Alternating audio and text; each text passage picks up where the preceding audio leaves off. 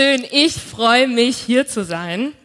Ja, wie Konsti schon gesagt hat, seit zehn Jahren darf ich Teil dieser Gemeinde sein. Ich freue mich mega.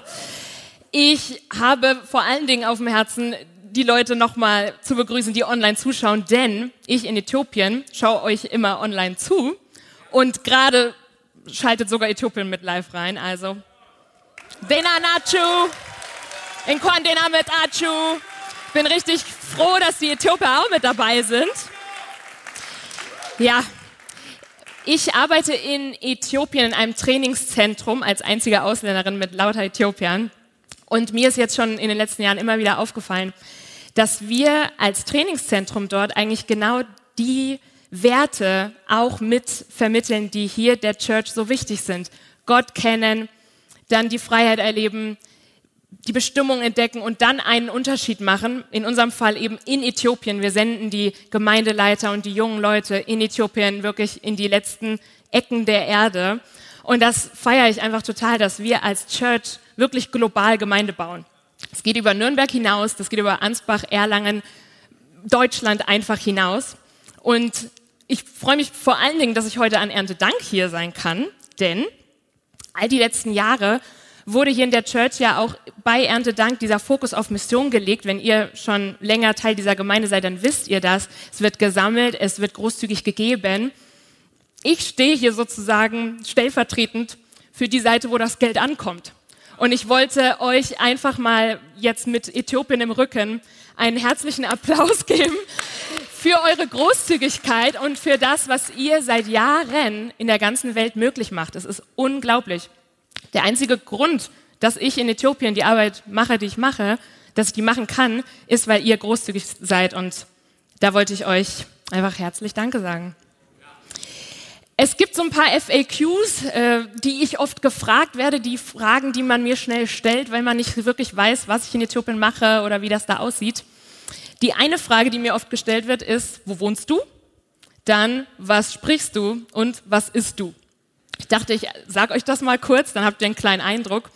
Wo wohnst du, Mareike? In keiner Lehmhütte oder irgendwo ganz, ganz tief, äh, irgendwo im Busch. Das denken wirklich viele. Aber nein, ich wohne in Addis Abeba, in einer 10 Millionen Stadt mit, man höre und staune, teilweise besserem Internet, als meine Eltern in Darmstadt haben.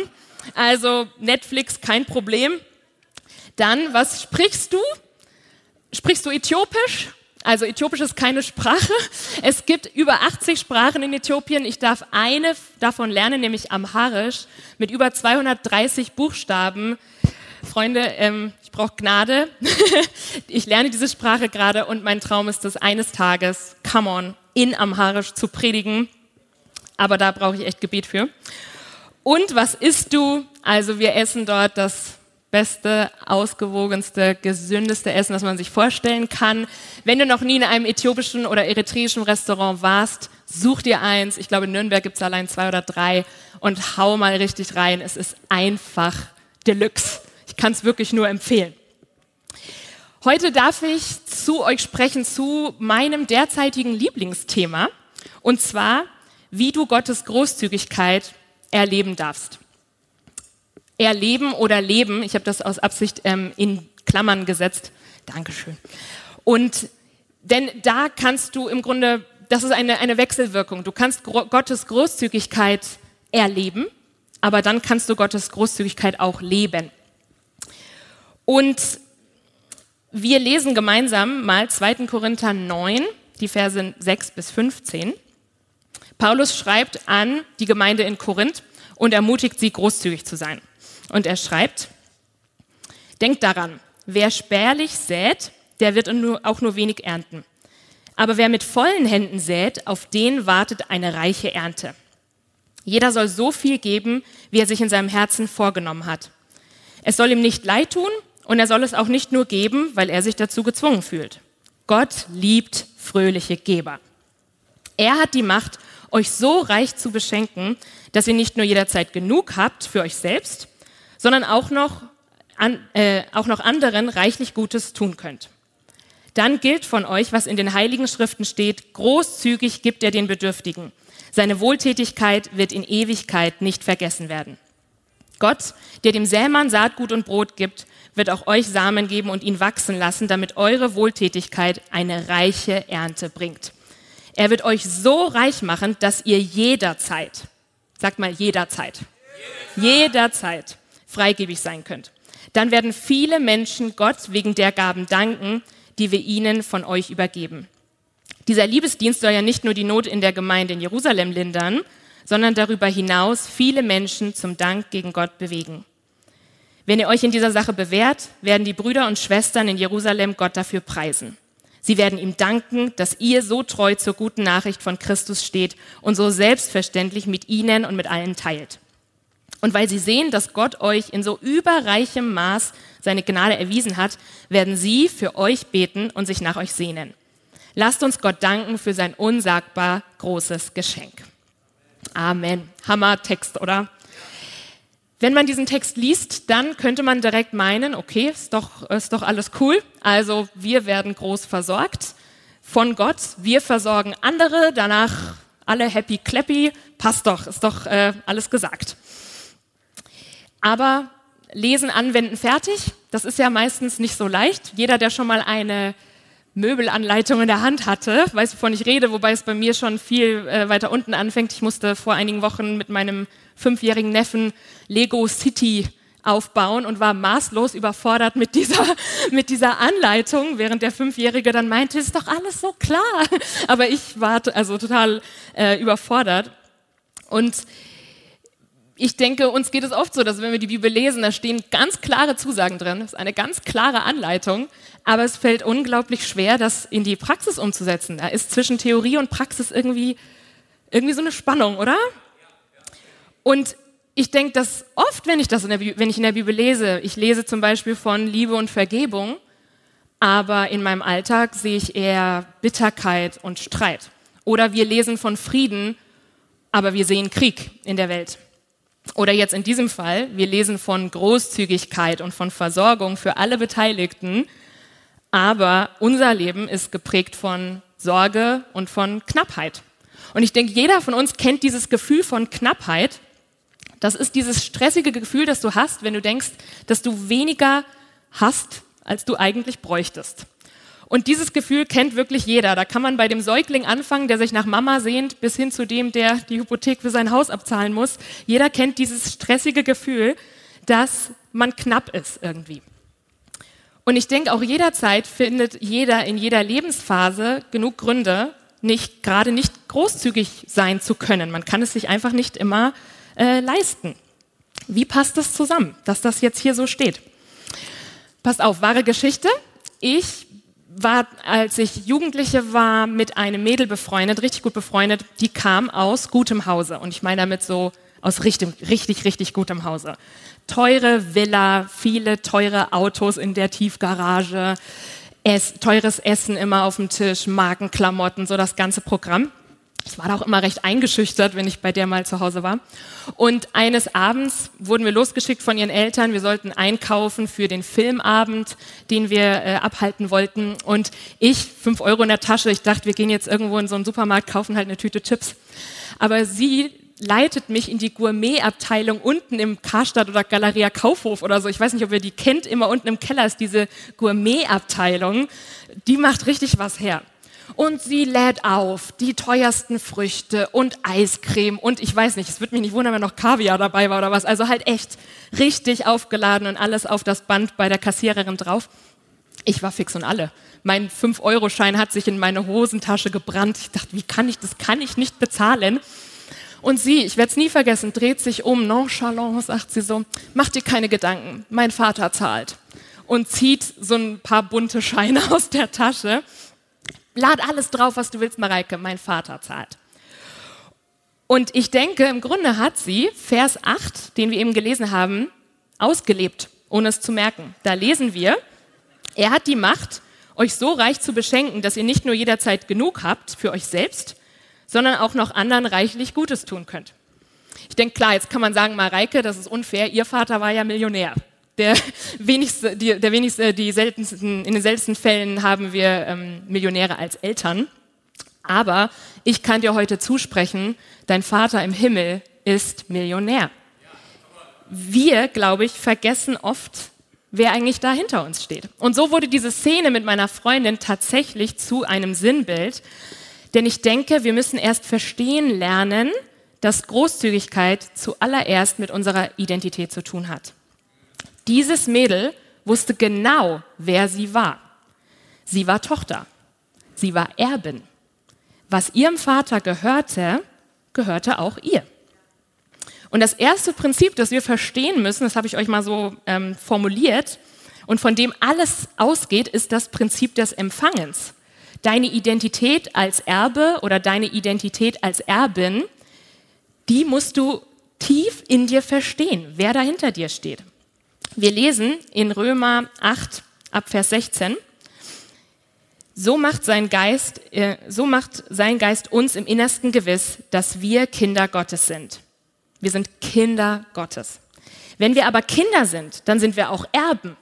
Und das heißt, wir bekommen Teil am unvergänglichen Leben des Vaters, genauso wie Christus uns zu, und zusammen mit, äh, genauso wie Christus und zusammen mit ihm. Wie wir mit Christus leiden, so sollen wir auch in, äh, seine Herrlichkeit mit ihm teilen. Großzügigkeit, Freunde, Großzügigkeit wird nicht dadurch definiert, was du hast. Großzügigkeit wird dadurch definiert, dass du weißt, wer du bist. Ich sage es nochmal, weil das ist wichtig. Großzügigkeit wird nicht dadurch bestimmt, ähm, dass du, ja, was du hast oder was du gibst. Großzügigkeit wird dadurch bestimmt, dass du weißt, wer du bist. Freunde, wie würde die Welt aussehen, wenn wir als Glaubende so durch die Welt laufen würden wie so eine Millionärstochter? Und das wirklich tief in unserem Herzen begriffen haben, dass es keinen Zweifel daran gibt, wer die Ressourcen der Welt hinter uns freisetzen will. Und dass wir das raushauen dürfen, denn es kommt Nachschub von hinten. Dass Gott uns tatsächlich überreich beschenken will. Wenn man den Text in der Luther-Übersetzung liest, dann heißt es überreich. Also noch nicht mal reich, sondern überreich beschenkt, äh, beschenkt werden. Und ich denke mir, das Gefühl der Knappheit, das wir alle kennen, das ist eigentlich ein Vertrauensproblem. Das Gefühl der Knappheit ist kein Problem der Ressource, sondern das Problem der Knappheit ist ein Vertrauensproblem. Und ich denke, wenn wir das gebende Vaterherz zutiefst verstanden haben, dann müssen wir uns in Phasen der Entbehrung auch keine Gedanken machen ähm, und keine Sorgen machen, denn wir wissen, wer hinter uns steht, der Allmächtige, der alle Ressourcen hat. Und wenn wir das Empfangen verstanden haben, dann kann es direkt reingehen in den nächsten Schritt, wir, haben, wir sind Erben, wir haben empfangen und jetzt geht es in den nächsten Schritt ins äh, Säen, ins Investieren, ins Loslassen. Wenn wir säen, so wie es in äh, Vers 6 heißt, denkt daran, wer spärlich sät, wird nur wenig ernten, aber wer mit vollen Händen sät, sät, auf den wartet eine reiche Ernte. Dieses Beispiel des Sämanns spricht zu mir, denn in Äthiopien, da ist man viel näher an der Ernte dran. Also wir arbeiten am Trainingscenter etwas außerhalb der Hauptstadt und dann fahren wir an zahllosen klitzekleinen Feldern vorbei, wo die äthiopischen Bauern wirklich mit Pflug und Ochse noch ihre Felder bestellen und richtig hart arbeiten für ihre Ernte. Wenn einmal ein Heuschreckenschwarm ankommt, dann ist vorbei. 2020 war echt ein großes Problem, ein Heu, eine Heuschreckenplage. Und dieser Sämann, der muss, ein, ein äthiopischer Bauer, muss richtig überlegen, benutze ich jetzt dieses Saatgut, um es auszusäen, oder benutze ich es, um erstmal meine Familie satt zu kriegen? Säen kann richtig wehtun. Es ist ein Loslassen und das ist ziemlich schwer. Man weiß ja nicht, ob sich das lohnt. Wir haben damals bei den Pfadfindern Boomerangs äh, geschnitzt. Das ist dieses Wurfobjekt, was du so losschickst und dann kommt es zu dir zurück. Ich hatte so eine Angst, diesen Boomerang mal loszuschicken. Ich habe den einfach immer behalten. Ich habe den nie losgeschickt fliegen lassen, weil ich so Angst hatte, wenn ich den loslasse, dann ist er ja weg. Und ich denke, das ist das Prinzip des Säens. Ich lasse meine Ressourcen los und vertraue darauf, dass Gott etwas damit macht. Nicht ich, Gott. Ich sähe, ich investiere und ich vertraue, dass Gott dann das Wachstum schenkt. Und ich denke, wie oft stehen wir uns da selber im Weg? Wir gehen mit menschlicher Logik an ein göttliches, äh, göttliches Prinzip heran. Wenn wir das mathematisch durchdenken wollen, dann kommen wir leider nicht weit.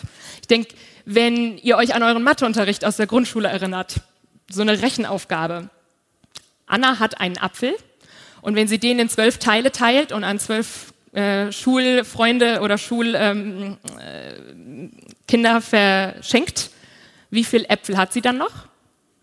Null. Das wäre jetzt die Mathe-Logik. Aber die Frage, die ich mir dann stelle, ist, was hat sie denn stattdessen? Was hat Anna noch? Sie hat zwölf neue Freunde, die alle am nächsten Tag ihr Frühstück mit ihr teilen. Das heißt, ich denke, ich denke, wir müssen, wir müssen von diesem menschlichen Rechenprinzip wegkommen. Für uns mag es Verlust sein, aber Gott sieht Saat. Wenn du eine Person, eine Church, ein Projekt mit deinem Geld unterstützt, für dich mag es aussehen wie Verlust. Gott sieht darin Saatgut.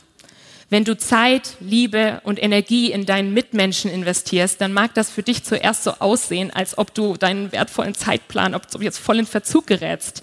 Für Gott ist das Saat, der kann damit was machen. Wir müssen wegkommen von dem Denken, dass Gott uns was wegnehmen will. Ich war gestern zu Besuch bei Familie Copping und zum Mittagessen gab's ganz, ganz lecker Lasagne und der kleine Sohn hatte seinen Teller vor sich und die Mama wollte ihm was aufgeben und er, nein, mein Teller! Und sie irgendwann, ich will dir was drauf tun auf den Teller. Okay. Und dann gibt er diesen Teller her und war wirklich äh, war wirklich gestresst, bis er diesen Teller wieder bekam mit dem Mittagessen. Und ich musste so lachen, weil ich gedacht habe, krass, so fühlen wir uns doch oft. Wir haben was in der Hand, sagen, Herr, ich, ich will dir das jetzt nicht geben. Dann stehe ich ja ohne alles da. Wenn wir etwas loslassen, dann mag es erstmal so scheinen, als ob ja, als, als ob wir dann eben mit, äh, mit nichts dastehen, als ob es fehlt. Aber Freunde, wir dienen einem Gott, der die Elemente wendet. Ich sag euch, wenn mein Gott diese Erde in sieben Tagen erschaffen kann und wenn er eine Jungfrau schwanger machen kann und wenn er die Toten wieder zum Leben erweckt, dann kann er doch hundertfach mehren, was wir ihm geben. Amen. In Vers 7 lesen wir, jeder soll so viel geben, wie er sich in seinem Herzen vorgenommen hat. Es soll ihm nicht leid tun und er soll es auch nicht nur geben, weil er sich dazu gezwungen fühlt. Gott liebt fröhliche Geber. Wer ist ein fröhlicher Geber? Der Erbe. Der, der das gebende Vaterherz zutiefst verstanden hat und weiß, die Ressourcen stehen direkt hinter mir, die kommen wieder nach. Sie dürfen durch uns durchfließen. Bist du dabei? kommt Leute Butter bei die Fische, echt jetzt. Ich finde, Gott hat uns doch nicht mit Talenten ausgestattet und uns reich beschenkt, nur damit wir in allen Bereichen unseres Lebens auf Nummer sicher gehen. Es, wir wollen doch voranschreiten. Wir, wir sehnen uns nach der Herrlichkeit Gottes in unserem Leben und die kann freigesetzt werden in diesen Momenten, wenn wir ihm vertrauen und mutig aussäen. Ich erinnere mich, zwei Jahre lang habe ich in einen äthiopischen Kollegen bei uns im Trainingscenter investiert. Ich habe wirklich Zeit reingepackt. Geld, Förderung, Gebet, Freundschaft. Und ich dachte echt, ey, mit dem an der Seite werde ich noch alt. Wir werden gemeinsam hier äh, den Laden übernehmen und Leiterschaft und alles. Ich hatte so hohe Hoffnungen in den. Und plötzlich packte er seine Sachen und verschwand. Auf Nimmerwiedersehen irgendwo. Er zog in den Süden des Landes und ich war so enttäuscht. Loslassen tat richtig weh. Es hat sich angefühlt wie absolute Zeitverschwendung. Ich war richtig fertig. Und das ist dann dieser unangenehme Moment des Nichtswissen, des Nichtwissens, was mit der Saat passiert ist. War alles umsonst? Das dritte Prinzip, wachsen. Geduld und Vertrauen üben. Ich denke, das ist das anstrengendste Prinzip von allen, denn es kann mitunter so richtig, richtig lange dauern. Wir sind gewöhnt, ich denke in der heutigen Zeit, Insta, Insta, alles irgendwie Insta-Coffee und Mikrowelle, schnell, heiß, fertig. Alles muss ja sofort erfolgreich und gut sein. Wenn es das nicht ist, gibt man schnell wieder auf. Aber das musste ich mir in Äthiopien jedenfalls schnell abgewöhnen, denn wir, wir müssen in einem Trainingscenter die ganze Zeit rein investieren in die Leute und die gehen dann an die letzten Enden des Landes und mitunter sieht man sie nie wieder. Man muss der ganzen Sache Zeit geben, zu wachsen. Und das Coole ist, Gott kann ja beides. Gott kann in einer Sekunde erreichen, was wir in zehn Jahren niemals erreichen könnten.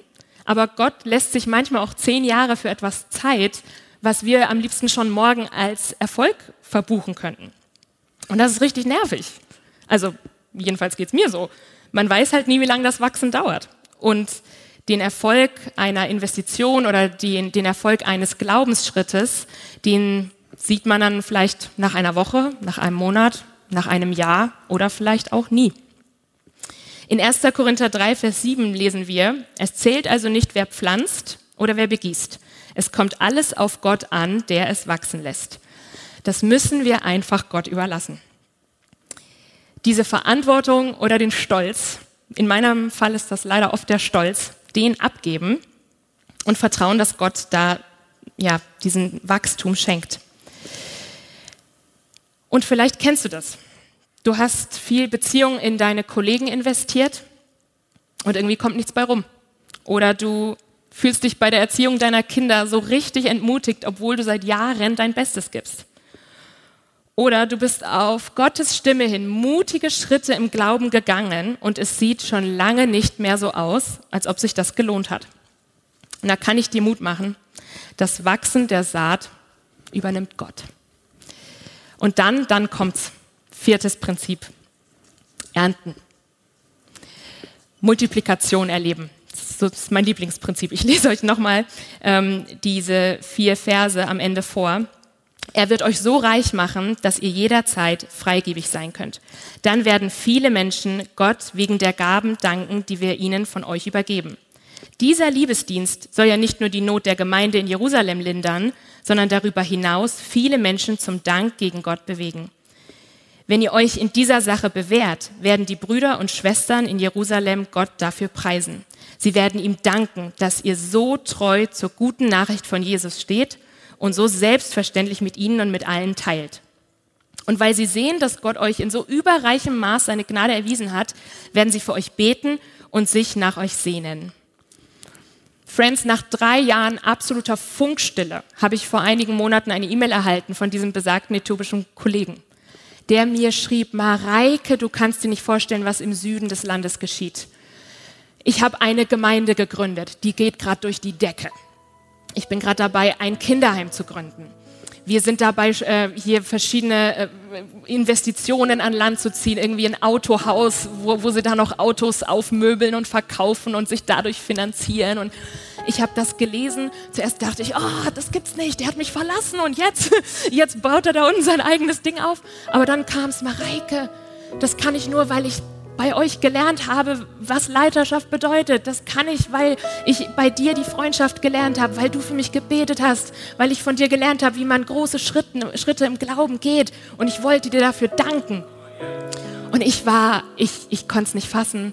Meine ganze Ehre ging erstmal an den Herrn, Herr Jesus, das kann ja wohl nicht wahr sein. Das ist ja die krasseste Multiplikation, die man sich vorstellen kann. Und ich wollte euch diese Geschichte auch mitgeben, denn letztendlich ist Multiplikation immer eine Aufwärtsspirale. Ihr gebt, ich gehe da nach Äthiopien, dann gebe ich da und dann wird schon wieder eine Gemeinde gebaut im Süden. Also es geht ja immer weiter. Dieses Prinzip ist Multiplikation pur. Und es geht bei Gott nicht um Bereicherung.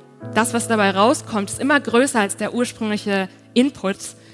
Aber es geht darum, dass Gott da die Herrlichkeit drin bekommt und dass wir sehen, wozu Gott fähig ist. Und wir dürfen so Rohre sein und die Ressourcen durch uns durchfließen lassen.